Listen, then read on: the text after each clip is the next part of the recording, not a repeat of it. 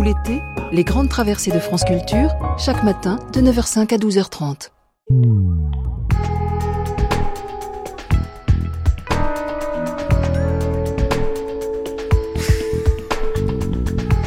Michel Cotta, Martin Even, France Culture, Les Grandes Traversées, Les Grandes Traversées, Le siècle des femmes, Le siècle des femmes, réalisation Emmanuel Geoffroy, avec la collaboration de Soisic Bonvarlet.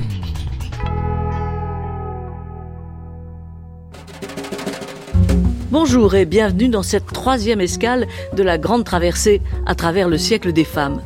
Nous allons commencer cette matinée en rendant visite à la phonothèque de Radio France à huit femmes d'un genre assez rare, les dirigeantes. Trois femmes ministres, deux patronnes de médias, une éditrice, une productrice de télévision, une terroriste, plus un ancien président de la République et son épouse, une femme de caractère. Le monde de l'entreprise n'est guère représenté. Les témoignages que nous entendrons dans cette tranche consacrée aux voix des femmes ont été inventoriés par Soisic Bonvarlet avec l'aide des analystes de l'INA. Deuxième escale, à 10h, nous mettrons les femmes en question sur le thème féminin, question de genre. Nous retrouverons autour de Michel Cotta Françoise Gaspard, sociologue, féministe et femme politique. Catherine Vidal, neurobiologiste, auteur de Hommes-femmes, avons-nous le même cerveau Claire Fekete, chirurgien viscéral à l'hôpital Necker, et Laurent Barry, anthropologue. Troisième escale à 11h. Martin Even a promené le micro de France Culture dans une demi-douzaine d'univers exclusivement féminins, ou presque. L'équipe de France féminine de football, un groupe de féministes non mixtes, des mécaniciennes dans la banlieue de Montpellier, la rédaction de Elle, une maison de couture, un orchestre de tango. Enfin, autour de midi, nous irons visiter les femmes en icône, au pays des Saintes. Nous suivrons deux guides exceptionnels, Florence Delay, de l'Académie française, qui nous parlera de Jeanne d'Arc, et Anne-Marie Pelletier, auteur du Signe de la femme, aux éditions du Cerf.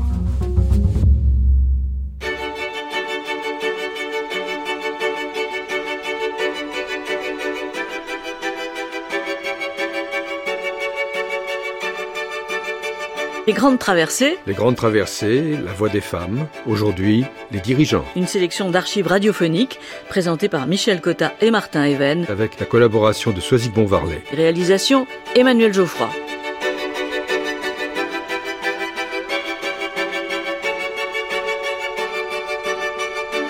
Sur le plan statistique, au chapitre des dirigeantes, la France ne se situe pas dans le peloton de tête. L'Assemblée nationale compte 107 femmes pour 470 hommes.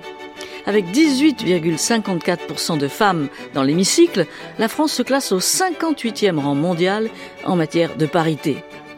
En janvier 2008, dans les sociétés du CAC 40, les femmes occupaient 7,64% des fauteuils dans les conseils d'administration, soit en pratique un poste de président et 45 mandats d'administrateur seulement sur 602.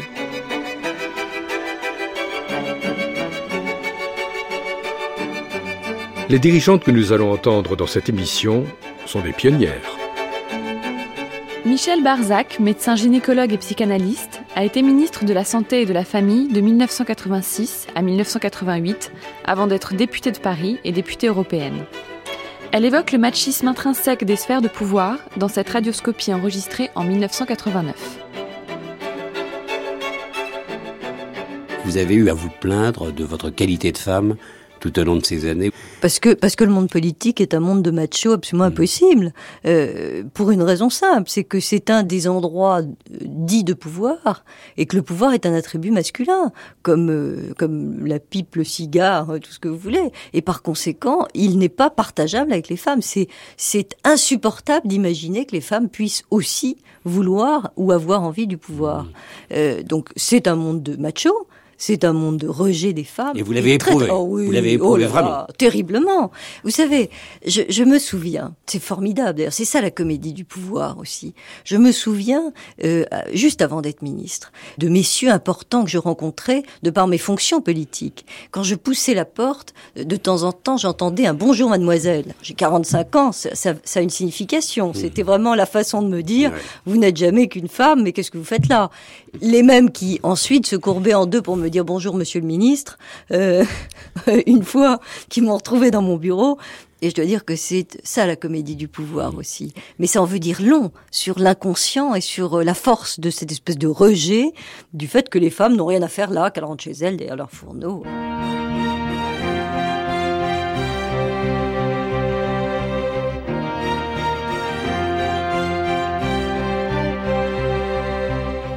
En 1996, Michel Barzac animera avec Simone Veil un manifeste pour la parité en politique.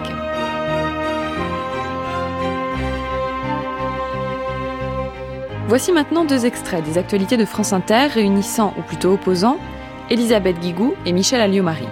Le premier date du 8 décembre 1999, lors de la présentation en Conseil des ministres du projet de loi sur la parité.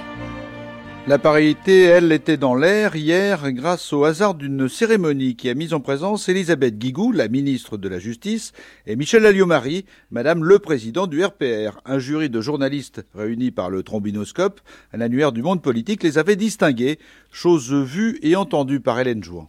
La révélation politique de l'année, Michel Alliot-Marie. La personnalité politique de l'année, Elisabeth Guigou, ministre de la Justice. Elles se saluent, sourire aux lèvres, s'applaudissent mutuellement. Et lorsque Michel Alliot-Marie reçoit sa distinction, Elisabeth Guigou lui murmure « c'est bien ». Jean-François Peumery, l'un des jurés, dresse le portrait de la révélation de l'année. Les jurés ont décidé d'élire une femme tout ce qu'il y a de plus féminine, tout ce qu'il y a de moins féministe, qui ne cache pas son hostilité farouche au principe des quotas et qui porte volontiers le pantalon. La misogynie du propos ne semble pas gêner Madame le président du RPR, toujours ravie d'user de la métaphore virile pour évoquer son accession à la tête du RPR. Il y a une compétition sportive qui ressemblait pas trop aux mêlées ouvertes de rugby, mais enfin, euh, le tout, c'était euh, en trois quarts d'aller marquer l'essai. C'est vrai que c'est pas non plus tout à fait évident de, de se lancer dans cela. Elisabeth Guigou salue avec courtoisie et quelque ironie l'une de ses ardentes opposantes. Michel Alliot-Marie fait partie en effet de cette très rare catégorie de femmes qui dirigent un parti politique, puisque avec Dominique Voynet, mais il faut reconnaître que le RPR est tout de même plus important. Euh, eh bien, cette rareté, euh, il faut la souligner quand même en ce jour où l'on discute de la parité, raison de plus, cher Michel Alliot-Marie, pour aller dans le sens de la parité.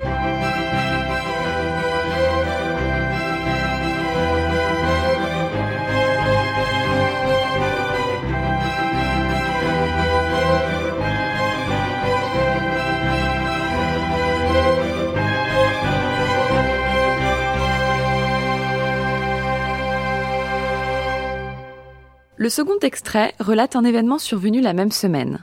Il s'agit de l'accession de Michel Alliot-Marie à la tête du RPR. Mam devient alors la première femme à présider un parti de gouvernement en France. Le commentaire d'Elisabeth Guigou, garde des Sceaux, met en évidence les désaccords des deux femmes en matière de féminisme. La justice, Madame la ministre, vous le savez, Madame la ministre, vous le savez, si ça vous fait plaisir, je vous le concède volontiers. J'espère que l'importance des femmes ne se mesure pas simplement à la nature de l'article euh, qui, les- qui précède leur titre. Réponse de la ministre de la Justice. Je voudrais d'abord vous remercier d'avoir féminisé mon titre, parce que je crois en effet que le langage structure la société. Et donc j'apprécie en effet que vous disiez la ministre, comme euh, je pense que l'on devrait dire, euh, eh bien, la présidente, par exemple. Une adresse directe à l'intention de Michel Alliot-Marie contre la parité qui jusqu'ici préférait Madame le président du RPR à Madame la présidente. Même si aujourd'hui finalement elle minimise l'intérêt de cette nuance linguistique. Je crois que les deux formules sont françaises, euh, et l'une comme l'autre, ça m'est complètement égal. Moi, ce qui m'intéresse, c'est l'exercice réel des fonctions, euh, l'exercice réel du pouvoir, euh, et non pas les titres. Le pouvoir plutôt que le titre, dans les couloirs de l'Assemblée, un député soupire. Lorsque les femmes ont le pouvoir, finalement, elles se comportent comme nous.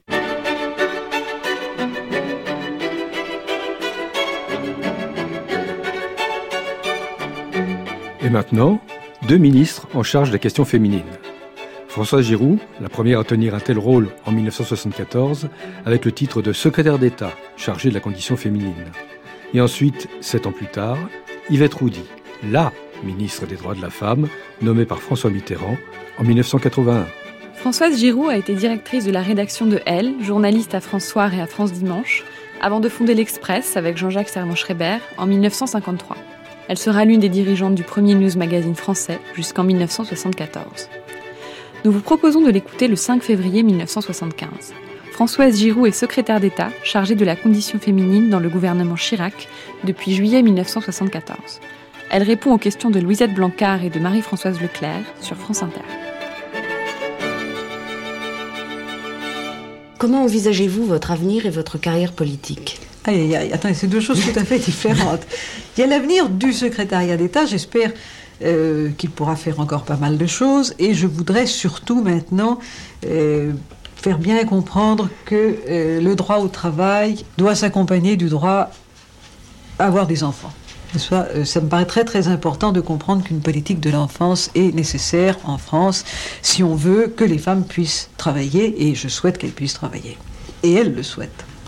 Ce qui est beaucoup plus important que ce que je souhaite. Alors, mon avenir politique, je n'ai aucune ambition politique. Ça n'a jamais été euh, mon métier, si je puis dire. Mon métier, c'est de m'occuper euh, des affaires publiques par le moyen euh, dont je dispose au moment où on me le donne. Mon métier, c'est la presse, mon métier, c'est d'écrire, ce sera peut-être pas toujours dans les journaux, c'est aussi d'écrire des livres, et je ne m'interroge pas du tout, du tout, du tout sur mon avenir politique. Je voudrais vous poser une dernière question. Est-ce que vous vous étiez préparé à traiter de la condition féminine? Oh non, pas du tout. Je, je la connais parce que c'est la mienne et parce que je l'ai vécue dans beaucoup de ses aspects et ses aspects les plus cruels quelquefois. Par conséquent, j'étais bien armée pour ce qui était de- des travaux pratiques, si j'ose dire. Mais je veux dire de la connaissance de tous les milieux. Vous êtes dans un milieu quand même relativement aisé, vous, vous évoluez dans un milieu aisé, la connaissance des autres milieux. Écoutez, d'abord, les journalistes, vous le savez comme moi, savent beaucoup de choses, par définition, ont touché à beaucoup de milieux. euh, si- ou alors, ce sont de mauvais journalistes, euh, d'une part. Ce que je ne connaissais pas à fond, je vous le dis tout de suite, c'est la réglementation, c'est euh, quelle était la somme exacte que l'on touchait quand on était enceinte et que l'on avait moins de 25 ans, je ne sais quoi. Bon, tout ça, je l'ai appris. C'est facile, il suffit de regarder les dossiers de près. Mais la vie des femmes, alors oui, là vraiment, je la connais. Je la connais, je la connais depuis longtemps. Je connais la vie des femmes jeunes, euh, je connais beaucoup de gens très jeunes. Je sais ce que c'est que d'être une femme pas jeune, qui perd son travail. J'ai été chômeuse, je sais ce que c'est que le chômage. Je dois dire que je l'ai connu à une époque où il n'était pas rémunéré. Euh, ça ne veut pas dire qu'aujourd'hui il est drôle, mais ça veut dire qu'il était plus cruel. Vous ne regrettez pas les fonctions qui, vous ont été confiées Ah non, pas du tout. Pas du tout. D'abord, je suis euh, quelqu'un, contrairement à ce qu'on croit, de terne et de consciencieux. Alors, on m'a donné quelque chose à faire, je l'ai accepté et j'essaye de le faire bien.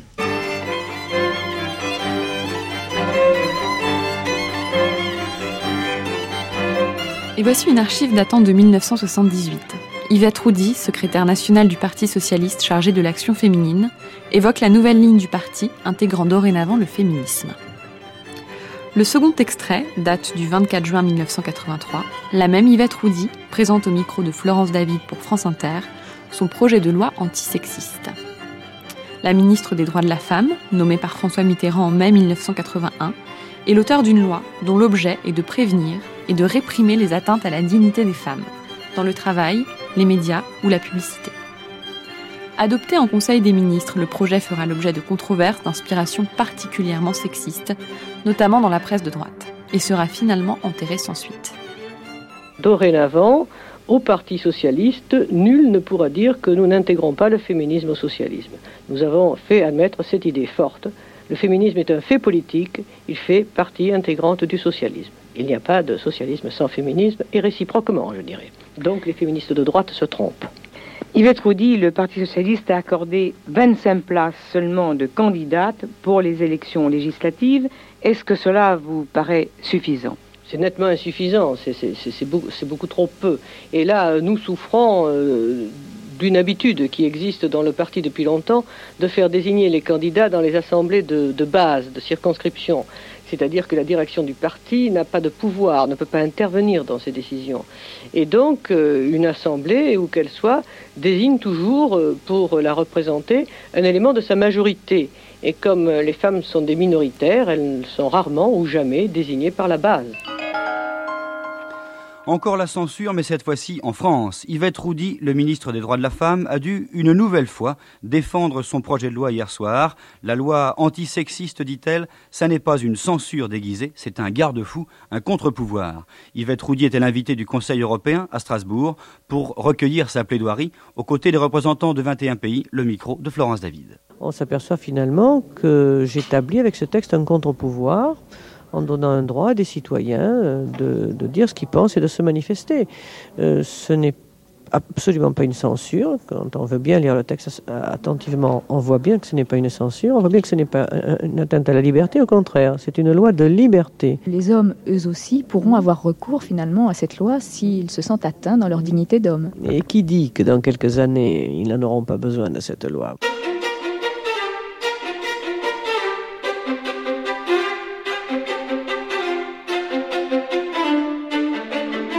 Hélène Gordon-Lazareff n'a pas seulement été la première directrice de Elle, elle a importé de New York, où elle était réfugiée pendant la guerre, l'idée d'un hebdomadaire féminin parlant de tous les sujets susceptibles d'intéresser les femmes. Hélène Gordon-Lazareff a créé Elle en 1945. Sa devise définit l'esprit de son hebdomadaire, du sérieux dans la frivolité, de l'ironie dans le grave. Elle évoque ici pour France Culture, en 1968, son coup de foudre pour le New Look et l'importance qu'elle accorde au fait que l'avant-garde de la mode descende dans la rue. Ce que nous cherchons au fond à faire, et je peux dire depuis le premier numéro, et Dieu sait qu'il était modeste, c'était de donner aux femmes la possibilité de s'enrichir de n'importe quelle manière, par le plaisir, par euh, la joie de vivre, par euh, du rouge à lèvres. Et nous avons eu une action directe avec beaucoup de fabricants. Si vous voulez une chose comme le New Look, je l'avais vu chez Christian Dior à la première présentation, et j'étais revenue euh, au journal absolument révolutionné en disant ce n'est pas possible, c'est très joli, c'est merveilleux, c'est extraordinaire, ça a du génie. C'était absolument extraordinaire à l'époque. J'ai dit mais c'est pas possible que les petites jeunes filles françaises ou les petites jeunes femmes françaises qui n'ont pas les moyens d'aller s'habiller chez Dior ne portent pas ces jupes et j'ai été voir le directeur, j'ai dit, vous ne pouvez pas ne pas faire une vitrine. Moi, je vous suggère de faire une jupe en drap euh, large, qu'elle soit vendue au prix le meilleur que vous pouvez, une blouse écossaise. Enfin, je ne l'ai pas créée, mais je lui ai suggéré, ils l'ont fait.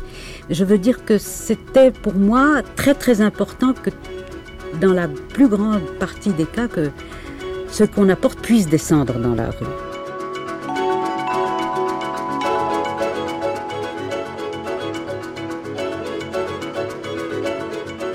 Déjà, avant la Seconde Guerre mondiale, mademoiselle Gabrielle Chanel avait montré l'exemple. Les femmes vont pouvoir faire leur révolution à leur manière et sans porter de gaine. Coco Chanel, la première patronne de la mode, celle qui inventa la petite robe noire, celle qui fit triompher le tailleur en tweed gancé et la mode des peaux bronzées, celle qui fit d'un chiffre le parfum du plaisir, le numéro 5. Dans cette interview de 1970, Coco Chanel est reçue par le journal de France Inter à l'occasion de la présentation des collections d'hiver des couturiers. On reconnaît un Chanel à travers le monde, toujours au cours des années, mademoiselle. Et euh, chaque année, vous apportez des détails nouveaux. Quels sont ceux de cette année?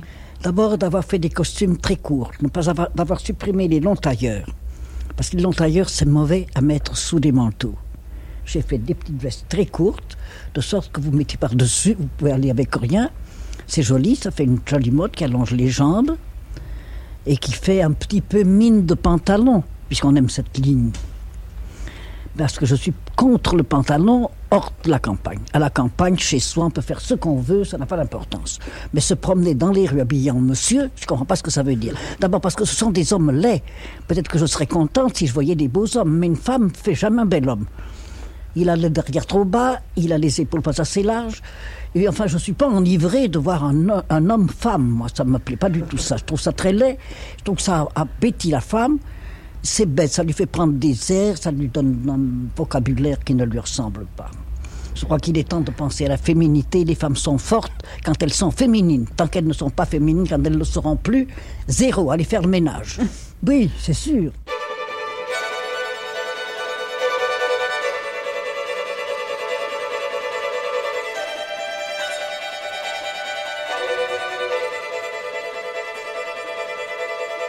Les médias sont un univers où les femmes ont rapidement quitté le rôle de présence souriante dans lequel les pionniers de la radio-télévision voulaient les cantonner. La speakerine Jacqueline Joubert est devenue productrice au temps de RTF avant de devenir responsable de programmes sur Antenne 2. Christine Ockrent est devenue la reine Christine de 1981 à 1985 en présentant le 20h de la 2. Plus significatif encore, les deux premières présidentes de Radio France seront des femmes. Et voici Jacqueline Baudrier dans Question pour un samedi, l'émission de Louis Berriot sur France Inter, le 22 février 1975. La présidente directrice générale de Radio France est interrogée à l'occasion de l'année internationale de la femme. Est-ce qu'une femme qui dirige une entreprise n'a pas tendance à être un peu misogyne à l'égard des autres femmes? Je crois que vous prêtez aux femmes là des sentiments qu'elles ne doivent absolument pas éprouver. En tout cas, en ce qui me concerne, euh, j'aurais honte d'être misogyne. J'aurais un peu le sentiment d'être raciste. Pourquoi brimer les femmes parce qu'elles sont femmes, brimer euh, un homme parce qu'il est noir, ou parce qu'il est jeune, ou parce qu'il est vieux Ça me paraît relever d'un état d'esprit euh, assez lamentable. Non, ce que j'attends des femmes, c'est qu'elles fassent preuve des mêmes qualités que les hommes.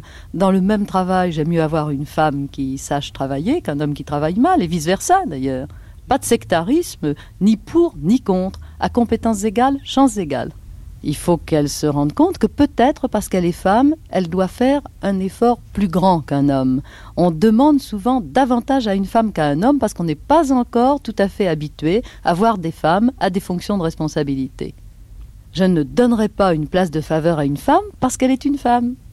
Il faut qu'elle la mérite. Votre campagne est de nature à écarter l'homme de la femme parce que, parce que les hommes disons le mot, on aurait un peu ras-le-bol d'entendre parler des femmes de cette façon. Écoutez, ce n'est pas la campagne de Radio France. Radio France a voulu s'associer à un événement d'actualité qui est l'année internationale de la femme, décidée à l'échelon mondial, puisque c'est l'Organisation des Nations Unies qui a voulu faire de cette année 75 l'année de la femme. Nous aurions manqué à tous nos devoirs d'informateurs si nous avions boudé l'année de la femme.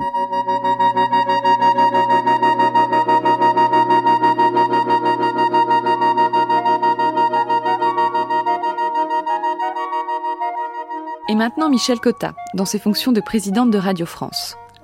Dans cette radioscopie de novembre 1981, Michel Cotta n'hésite point à renvoyer élégamment sa question à Jacques Chancel sur le fait, pour une femme, de renoncer à sa vie privée lorsqu'elle est nommée à un poste de responsabilité.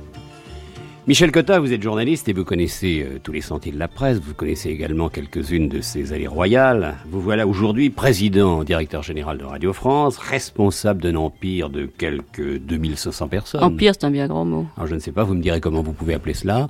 Disons d'une grande société. Vous voilà à la tête de différentes chaînes, France Inter, France Culture, France Musique, FIP, euh, Radio France Internationale. Et vous avez même, pour illustrer de temps en temps vos plages musicales, deux orchestres et un chœur. Vous ne trouvez pas que tout cela est allé un peu trop vite pour vous? Vous voulez dire trop vite euh, Ah, vous, êtes, vous étiez journaliste, vous voilà présidente. Oui, vous savez, des groupes vous disiez hier que quand on dit euh, président, on se retourne en arrière pour voir euh, qui est le président ou qui est la présidente. Encore qu'on dit Madame le Président. on dit Madame le Président encore? Ah, j'y tiens. la présidente, c'est la femme du président.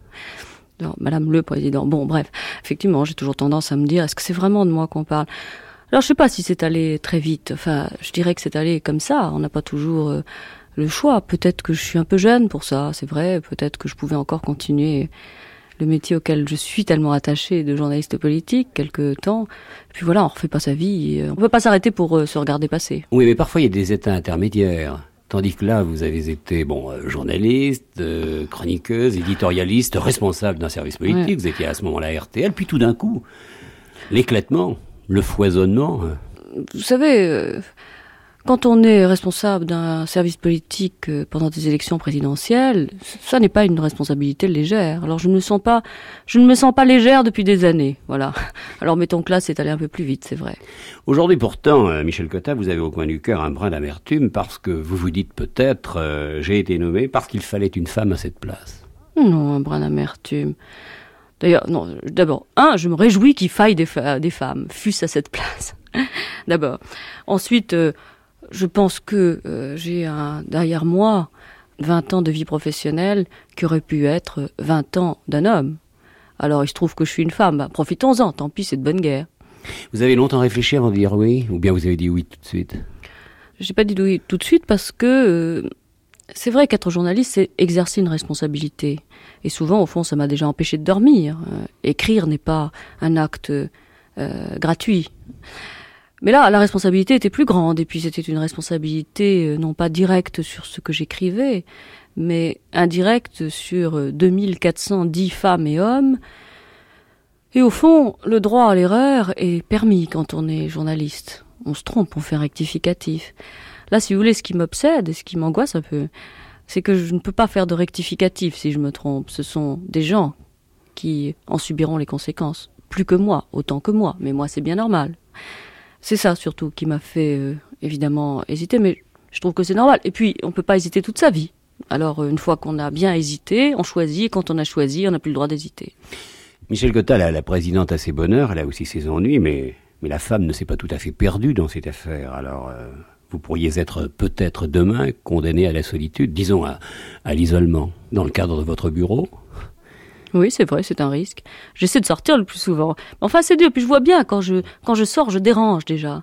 Euh, ça fait trois mois que je suis là, mais je vois très bien que si je sors et si je me promène un peu, euh, les conversations s'arrêtent, euh, les gens sont en train de plaisanter et, ils se paralysent à mon arrivée. Ça, ça m'étonne beaucoup, mais enfin, bon, j'espère que beaucoup dépendra de moi. Et quand on verra que je suis capable de rire dans les couloirs, ce que je fais plus souvent qu'à mon tour d'ailleurs, peut-être je serai moins isolée. Dès que je suis arrivée, bien sûr, beaucoup de gens ont demandé à me voir, beaucoup de gens de cette entreprise ont demandé à me voir. Je, je l'ai fait, mais il est évident que je ne peux pas voir tout le monde. Alors pour le moment, je ne me sens pas isolée. Je sens que c'est un risque, mais je, ne le ressens pas encore. Vous avez perdu un peu de votre timidité? Non, ça non. non. Je déteste toujours entrer dans un endroit public. Euh, euh, je déteste. Je sais que ça fait rire, mais enfin, euh, je déteste prononcer un discours lorsque ça n'est pas moi qui l'ai écrit, et je me sens obligée de réécrire tout. bon, mais ça passera peut-être. Mais non, je crois que je perdrai jamais ma timidité je, la perds relativement davantage devant un micro que devant des gens. Une femme euh, installée à ce genre de poste doit toujours faire plus euh, et sans doute mieux qu'un homme, et vous le savez. Oui, je le sais depuis longtemps. Ce n'est pas une découverte pour moi. Non, on doit faire plus quand on a 20 ans et qu'on commence dans un métier. On doit faire plus quand on a 25 et qu'on vient de se marier. On doit faire plus quand on a 30 et qu'on a deux enfants.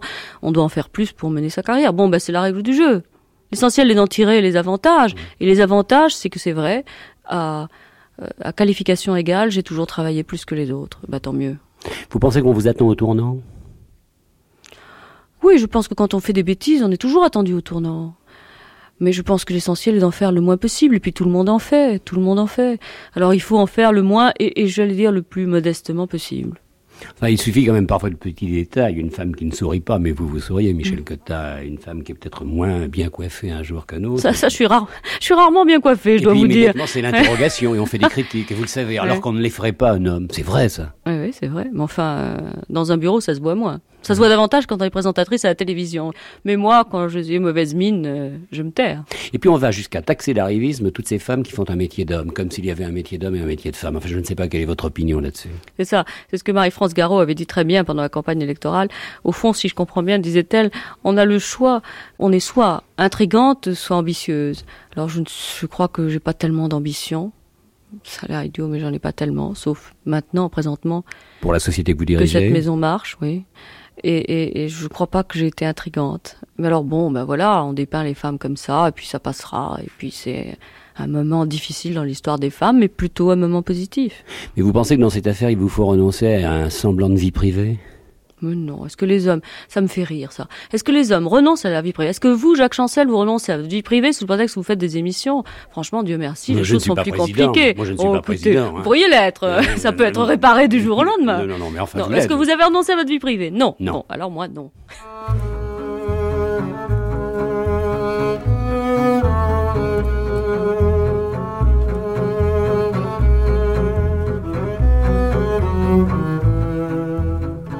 Michel Cotta devait quitter Radio France en 1982 pour présider la haute autorité de la communication audiovisuelle jusqu'en 1986.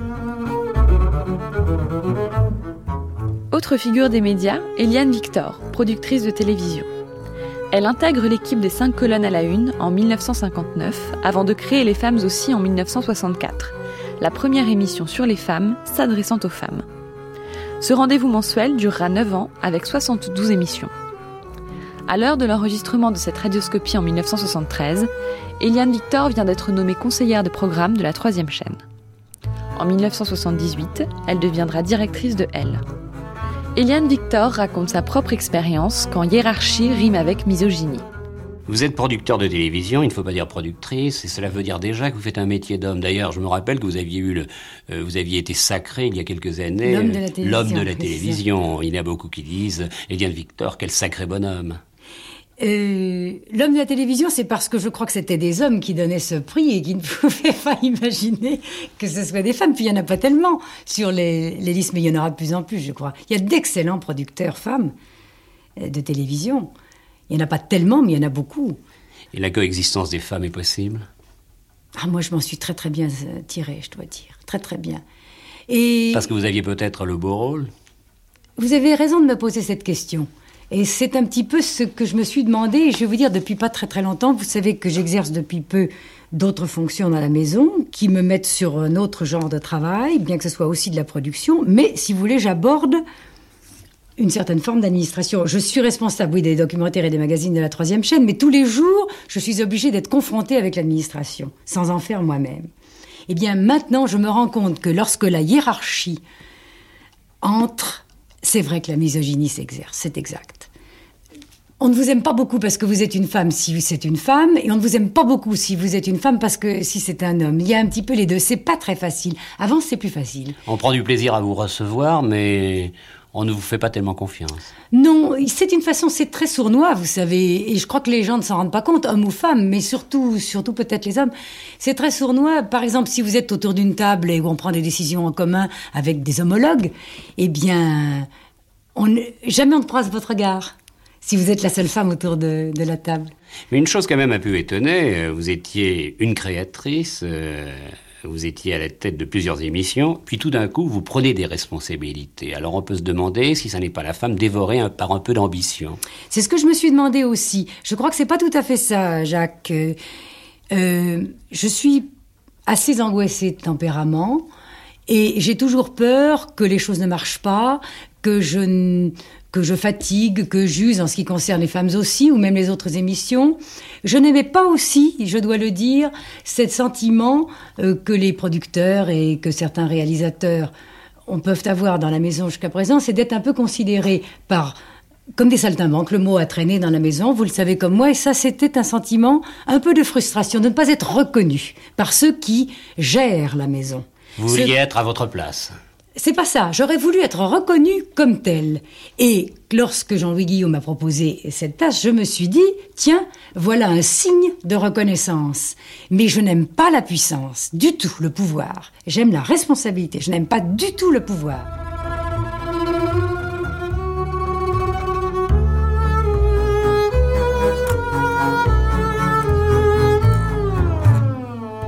Françoise Verny a été elle aussi productrice de télévision avant de devenir la papesse de l'édition, la coucheuse des Goncourt. La voici au micro de Daniel Chic pour France Inter en 1995. Écrivaine, éditrice, catholique pratiquante, Françoise Verny a dirigé Flammarion à partir de 1986, après avoir été bras droit de Claude Gallimard. Elle nous a quittés le 14 décembre 2004. Elle revient ici sur deux passions de sa vie, pour Jésus et pour Staline. Françoise Verny, d'accord, vous êtes tombée en amour avec Jésus, vous nous l'avez dit, dans les années 40. Au même moment, euh, vous étiez folle amoureuse de Staline. C'est possible d'aimer les deux en même oui, temps Oui, cher ami, ça a été très possible. Vous êtes beaucoup trop jeune pour comprendre ça. Mais Merci. après la guerre, ah mais si, après la guerre, j'ai pas été la seule à faire partie de ce qu'on a appelé les chrétiens progressistes et tout ça. Pourquoi à la fois on n'aimerait pas Dieu, le Christ, et en même temps on voudrait pas que les hommes soient meilleurs, vivent plus heureux et soient meilleurs. Alors on s'est un peu trompé sur Staline, mais enfin. Un peu. Non, mais vous savez ce qu'il a fait quand même, non? Oui, mais enfin, il avait. Vous savez, pour moi, Staline, quand j'étais enfant et adolescente, c'était le, vainqueur de Stalingrad. C'était pas du tout un monsieur qui avait déporté ce Ah, pour pour l'instant, euh, il est un peu défunt. Oui, oui. Hein, Staline, dans votre cœur, quand même. Non, non, il est défunt, mais je je vais le réhabiliter bientôt. non, pas tout à fait. Mais alors, et qu'en est-il de Marx? Bon, Marx a été un grand philosophe qui s'est aussi trompé, mais enfin, je veux dire, mais j'ai pas tellement lu Marx. Je me suis beaucoup plus passionné pour Staline, parce que je vous dis, c'était lié à des souvenirs.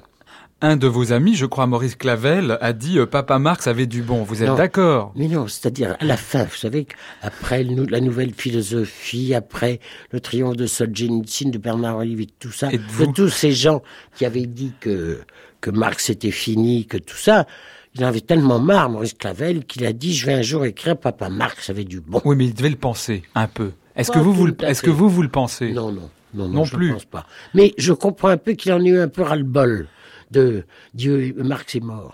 vous avez failli dire. Dieu est mort. Oui. Ben non. On est d'accord. Non. Il ne mourra jamais. Ben non. Alors, vous avez été guidé par certaines idéologies, mais maintenant, vous êtes une femme qui n'êtes plus du tout mu par aucune idéologie? Non, non. Idéologie politique, non. Euh, c'est bien le libéralisme, c'est pas mal, mais c'est tout ce qu'on peut dire. C'est triste de constater ça, non? Oui, je vais vous dire, je trouve pas ça triste pour moi, je trouve ça très triste pour des gens jeunes. Parce que c'était tout de même mieux de se dire, euh, quand, quand j'avais 20 ans, de se dire que j'allais rendre les hommes heureux et plus justes.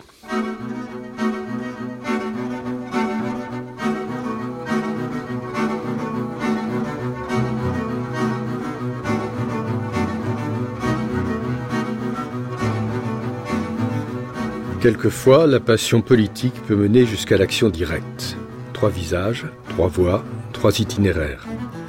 Nathalie Ménigon a choisi le terrorisme. Ségolène Royal est partie à l'assaut du Parti socialiste. Danielle Mitterrand, épouse du président de la République, a choisi d'animer la fondation France Liberté. Voici un extrait de l'interview de Nathalie Ménigon par Jérôme Bonaldi en 1981 sur France Inter. Ce dernier avait alors mené une enquête auprès des membres d'Action Directe. Nathalie Ménigon, fondatrice de l'organisation avec Jean-Marc Rouillant en 1978, raconte ici comment elle en est venue à envisager la lutte armée.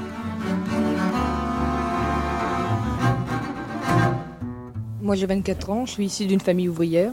J'étais employée de banque. En 76, il y a eu une grève très dure. Euh, on a été mis euh, à la porte de la CFDT parce qu'on voulait gérer nous-mêmes notre lutte et qu'on était pour des actions plus radicales. À partir de ce moment-là, on a créé un collectif autonome euh, dont le principal moyen d'action était le sabotage, bon, sabotage d'ordinateur, euh, destruction du travail fait par les jaunes, etc. Euh, à ce moment-là, moi, je me suis posé le problème de, l'illégalisme et dans, une stratégie de lutte armée. Et je me suis intégré au mouvement autonome. À l'époque, il y a eu les exécutions des militants de la RAF, Fraction Armée Rouge, Bader, Gouton Neslin. Et j'ai décidé de passer à une forme de lutte beaucoup plus offensive et radicale. Et je me suis retrouvée dans le projet d'action directe avec des camarades qui euh, travaillaient sur euh, des usines, euh, sur des lieux de lutte, qui étaient d'accord avec moi sur un projet plus offensif. C'est-à-dire, c'est une rupture avec toutes les luttes institutionnalisées, la violence armée, donc la violence révolutionnaire.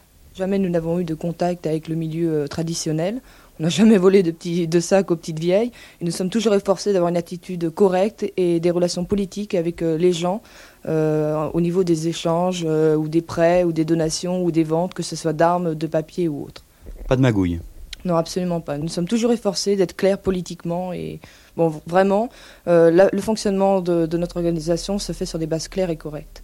C'est-à-dire que par exemple, pour se procurer des armes, il y a un circuit révolutionnaire, entre guillemets, pour s'en procurer. Oui, en effet, il y a un circuit avec des relations entre différentes organisations révolutionnaires. On retrouve encore le chef d'orchestre clandestin. Il existe ou pas, lui, là? Non, absolument pas. Il n'y a pas de chef d'orchestre clandestin. Chaque organisation est autonome et a un projet politique clair et les échanges se font sur une base politique claire entre les, les différentes organisations. Mais comment est-ce que vous faites pour vous connaître, pour vous contacter? C'est des rapports humains uniquement? C'est à la base des rapports politiques. Il peut en effet y avoir des rapports humains, parce qu'on est tous des êtres humains, et ça, on ne peut pas demander à nous d'être des robots euh, militarisés, euh, idiots, euh, irréfléchis, c'est pas du tout ça.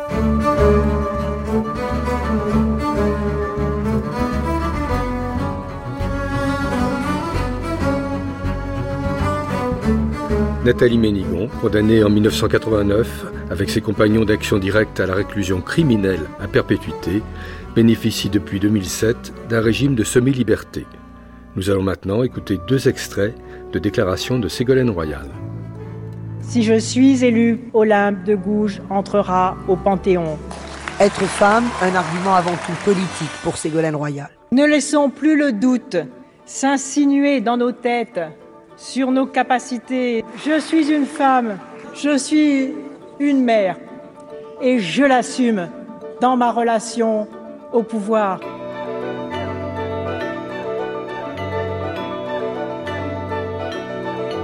Le ton change dans le second extrait, qui est un retour à la dernière campagne présidentielle. Ségolène Royal, au micro de Nicolas Demorand pour Intermatin, revient sur un très mystérieux concept, celui de féminitude. Il conviendra que ça m'est difficile de la cacher. Votre féminitude Oui. Oui, c'est vrai, ouais. Mais Voilà. quand allez-vous cesser d'être donc dans l'invocationnitude de votre féminitude, Ségolène Mais ce Royal n'est pas moi qui l'invoque, ce sont les autres. Et en général, euh, pour me contester un certain nombre de, de compétences. Et je, ce que je dis là, toutes les femmes le comprennent. Vous savez, comme dans un pays comme la France, alors qu'il y a une loi sur l'égalité salariale et qu'à diplôme égal, y compris à la sortie même des écoles, les filles euh, se voient proposer des salaires de près de 30% inférieurs à celui des garçons, je dis que le pacte social est rompu. Et qu'en voilà assez de considérer que parce qu'une femme est femme, et tout simplement parce qu'elle a peut-être des aléas dus aux futures euh, grossesses, on considère que par avance, on va la payer moins cher. Et moi, je vais m'occuper des femmes, et en particulier des femmes seules, qui sont aujourd'hui en souffrance par rapport à la précarité, par rapport au bas salaire et par rapport aux difficultés qu'elles ont d'éduquer leurs enfants.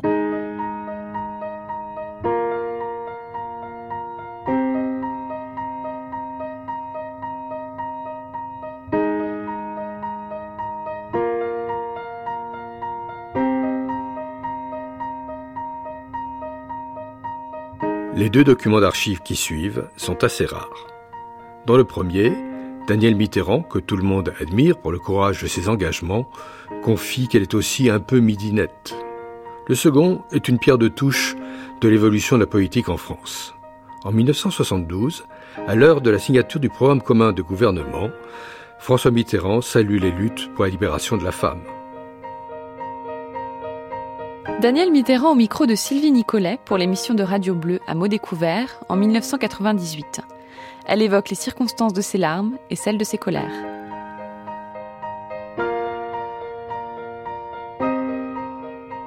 Vous, vous ne pleurez pas Non, je, je- je pleure pour les bluettes, pour les, je pleure au cinéma, mais je ne pleure pas dans des circonstances euh, euh, particulièrement douloureuses. C'est curieux, non? Pourquoi est-ce qu'on pleure pour des choses qui n'ont pas beaucoup d'importance, qui n'ont pas beaucoup d'intérêt, même ça n'a pas d'importance? Non, je parle des bluettes, oui, Eh ça a ben l'importance. Oui, mais ça a une grande importance de, de pleurer, de, de- de joie, de bonheur, de voir euh, des gens s'aimer. Bon, non, non, moi je trouve que c'est très important de, pouvoir pleurer devant le bonheur des Parce qu'en définitive, dans les bluettes, on pleure plutôt aux, moments euh, les plus euh, euh, chaleureux, les plus émotifs, où l'émotion dépasse les, bornes. Et l'émotion, elle peut dépasser les bornes que, par l'amour. Devant la, cruauté, euh, moi, j'ai pas envie de pleurer. J'ai envie, au contraire, de serrer les poings et de réagir fortement. Mais on se laisse aller à voir les autres s'aimer.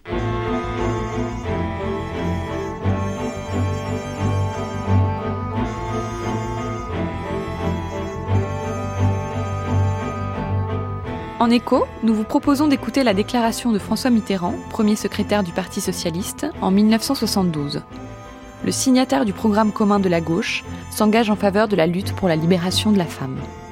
La femme est esclave bien souvent des conditions de son travail, des conditions de son salaire, souvent de certains euh, articles du Code civil sur le plan euh, patrimonial. La femme est également soumise à des lois pénales qui visent euh, la maîtrise de sa vie personnelle, les problèmes de la contraception, les problèmes de l'avortement. Il se pose pour un socialiste un problème fondamental. Selon les structures de l'économie, la femme sera libre, sera libre ou ne le sera pas. Dans une société où seule la loi du profit s'impose, on ira toujours chercher un sous-prolétariat. Ce sous-prolétariat est fourni par les travailleurs immigrés étrangers, tout le monde le sait. Il est aussi fourni par les femmes. dont le travail à la maison est souvent considérable, jusqu'à travailler 85 heures par semaine, travail à l'extérieur, travail chez soi. Et puis, euh, lorsqu'on dit égalité des salaires féminins, des salaires masculins, on oublie toujours de dire que même si dans le principe euh, les qualifications étant semblables, le salaire doit être égal, en réalité, euh, la femme n'aura jamais accès au poste correspondant à sa qualification. C'est pourquoi nous disons que c'est un grand et beau thème nécessaire que de combattre pour libérer la femme. Je suis la femme l'éternelle, celle dont on voit tant et plus. Le soutien-gorge de dentelle, passé sur tous les autobus. Mon collant va bientôt vous plaire, mes fesses au niveau de vos yeux. Quant à mon slip, il prolifère dans le métro, c'est merveilleux, vous n'avez pas. Femme politique du troisième type, Arlette Aguillet a été candidate six fois à la présidence de la République de 1974 à 2007. Travailleur, travailleuse, tout le monde croit connaître son refrain. Je suis la fée, je suis l'ondine qui récure ses cabinets avec une poudre divine à côté d'un papier duvet. Je suis l'unique, la première, je suis l'adolescente en fleurs, celle qui montre son derrière pour vendre un réfrigérateur. Écoutons à présent Arlette Laguillet, interrogée par Philippe Lefay sur France Inter en 1996. La militante de lutte ouvrière évoque les chansons d'Anne Sylvestre, l'exploit de Claudie Aigneret et sa conception de la féminité. Arlette Laguillet, on voit toutes vos dents quand on entend Anne Sylvestre. ben, Anne Sylvestre, oui, c'est toutes les idées que j'ai partagées euh, sur le, pour la libération des femmes euh, d'une image stéréotypée. Quel est votre mystère et quels sont vos petits secrets? Oh. Ça, mes, mes, secrets, je ne vais pas vous les dire, certainement pas. Non, j'ai pas de mystère, vous savez. Je, je vis en fonction de mes idées, en tout cas, j'essaye. Anne Sylvestre, donc, elle incarne complètement ce, votre militantisme d'une certaine façon?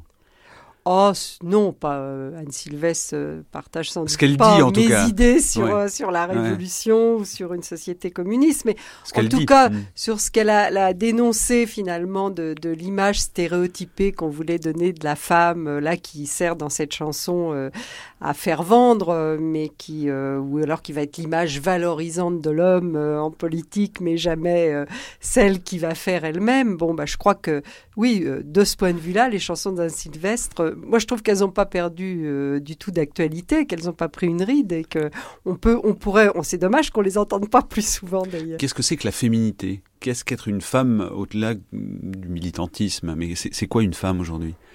Je crois que c'est un être humain euh, qui, qui peut, euh, comme un homme, euh, s'intéresser à tout, avoir envie de tout faire. c'est c'est une femme là qui est allée dans l'espace et hein, je crois que personne ne va oser dire que si ça avait été un homme, ça aurait été mieux. Donc je crois que oui, une femme, c'est un être humain à part entière qui malheureusement n'a pas euh, toute sa place euh, euh, dans la société. En tout cas, en politique, c'est absolument évident.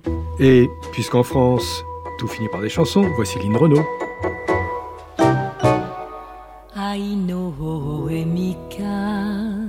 Moyuru manazashika Watashi no kokoro wa Tadakimi o shitau Anata no mune ni Hoho wo yosete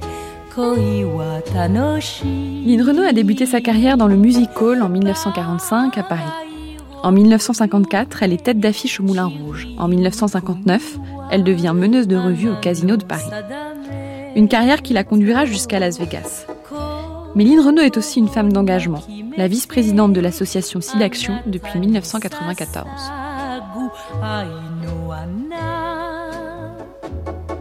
Pour l'heure, écoutons-la évoquer la solidarité des femmes envers les artistes féminines. Nous sommes en 1954 sur l'antenne de la chaîne parisienne. J'avais trouvé un engagement dans un endroit qui s'appelait Le Club. C'est un cabaret qui a disparu maintenant. Et je passais dans, dans ce cabaret où la vedette était Bourville. Et vraiment, tout le monde venait voir Bourville parce que c'était euh, le moment où on l'entendait beaucoup à la radio et où Bourville n'était passé nulle part encore. Il avait beaucoup d'enfants, de, de, de, gens qui n'ont pas l'habitude d'aller dans les cabarets, justement, et qui venaient, l'occasion leur était présentée d'applaudir Bourville, venaient dans ce cabaret. Seulement, à 11h30, minuit, Bourville ne passait pas avant minuit et demi, ses enfants s'endormaient sur les tables et ces gens commençaient à être impatients. Et le programme commençait seulement à ce moment-là. Et tout le monde dans la salle criait sur, en tapant du pied Bourville, Bourville, Bourville. Et la porte des coulisses s'ouvrait et Pierre-Louis Guérin disait Allez, Lynn, c'est à toi maintenant. Alors je ne sais pas si, si vous vous rendez compte de rentrer sur une scène quand c'est pas vous qu'on attend. C'est atroce. Et là, c'est un un mauvais souvenir et en même temps un très bon souvenir parce que je me suis rendu compte de la solidarité des femmes. Oui, quand j'avais chanté ma première chanson, j'avais toutes les femmes avec moi. Elles se rendaient compte, elles, de la difficulté. Et vraiment, là, je me suis rendu compte que c'était important d'avoir toutes les femmes avec soi. certainement, la femme séduit surtout par son gentil foufou. En culotte, me direz-vous on est bien mieux à bicyclette, mais moi je dis que sans foufou, une femme n'est pas complète lorsqu'on la voit se retrousser. Son cotillon vous ensorcelle, son froufrou c'est comme un bruit d'air qui passe et vient vous caresser.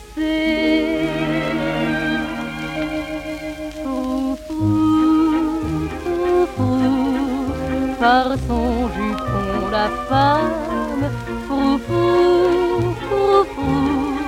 de l'homme trouble l'âme, froufrou, froufrou, certainement la femme séduit surtout par son gentil dans un instant, la suite du siècle des femmes, avec une table ronde où nous posons la question féminin, question de genre?